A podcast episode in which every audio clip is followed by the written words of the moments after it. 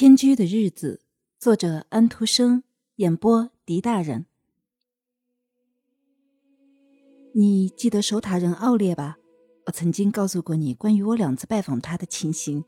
现在我要讲讲我的第三次拜访，不过这并不是最后的一次。一般说来，我到塔上去看他，总是在过年的时候。不过这一次却是在一个搬家的日子里。因为这一天，街上叫人感到非常不愉快。街上堆着许多垃圾、破碗罐和脏东西，且不说人们扔到外面的那些铺床的干草，你得在这些东西之间走。我刚刚一走过来，就看到几个孩子在一大堆脏东西上玩耍，他们玩着睡觉的游戏。他们觉得在这个地方玩这种游戏最适宜。他们偎在一堆铺床的草里。把一张旧糊墙纸拉到身上当被单，这真是痛快呀！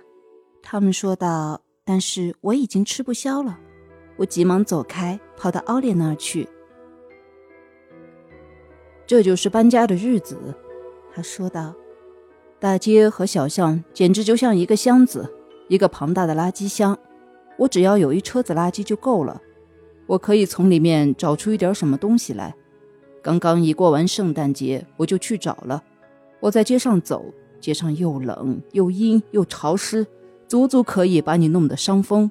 清道夫停下他的车子，车里装得满满的，真不愧是哥本哈根在搬家的一种典型示范。车子后面还立着一棵葱树，树还是绿的，枝子上挂着许多金箔。它曾经是一棵圣诞树，现在却被扔到街上来了。清道夫把它插到垃圾堆后面，它可以叫人看了愉快，也可以叫人大哭一场。是的，我们可以说两种可能性都有，这完全要看你的想法怎样了。我想了一下，垃圾车里的个别物件也想了一下，或者他们也许想了一下，这是半斤八两的事情，没有什么分别。车里有一只撕裂了的女士手套，他在想什么呢？要不要我把他想的事情告诉你？他躺在那儿，用他的小指指着葱树。他想，这树和我有关系。我也出席过灯火辉煌的舞会。我的真正的一生是在一个跳舞的夜里过的。握一次手，于是我就裂开了，我的记忆也就从中断了。再也没有什么东西使我值得为他活下去。这就是手套所想的事情，也许他可能想过的事情吧。这棵葱树真是有些笨，陶器碎片说：“破碎的陶器总觉得什么东西都笨。你既然被装了垃圾车，就不必摆什么架子，戴什么金箔了。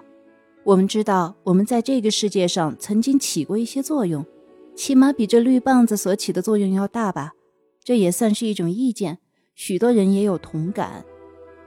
不过，葱树仍然保持着一种怡然自得的神气。”它可以说是垃圾堆上的一首小诗，而这样的事情在搬家的日子里街上有的是。在街上走路真是麻烦和困难，我急于逃避，再回到塔上去，在那上面待下来。我可以坐在那上面，以幽默的心情俯视下界的一切事物。下面这些老好人正在闹搬家的玩意儿，他们拖着和搬着自己的一点财产。小鬼坐在一个大木桶里。记住，死就是一个伟大的搬家日。这是一句值得深思的话，但是听起来却不愉快。死神是，而且永远是一个最能干的公务人员，虽然他的小差事多得不得了。想过这个问题没有？死神是一个公共马车的驾驶人，他把他们的名字写在我们的证明文件上。他是我们生命储蓄银行的总经理，你懂得这点吗？我们把我们在人世间所做的一切大事情、小事情都存在这个储蓄银行。当死神赶着搬家的马车到来的时候，我们都得坐进去，迁入永恒的国度。到了国境，他就把证明交给我们作为护照。他从储蓄银行里取出我们做过的某些最能表现我们行为的事情，作为旅行的费用。这可能很痛快，但也很可怕。谁也逃避不了这样一次马车旅行。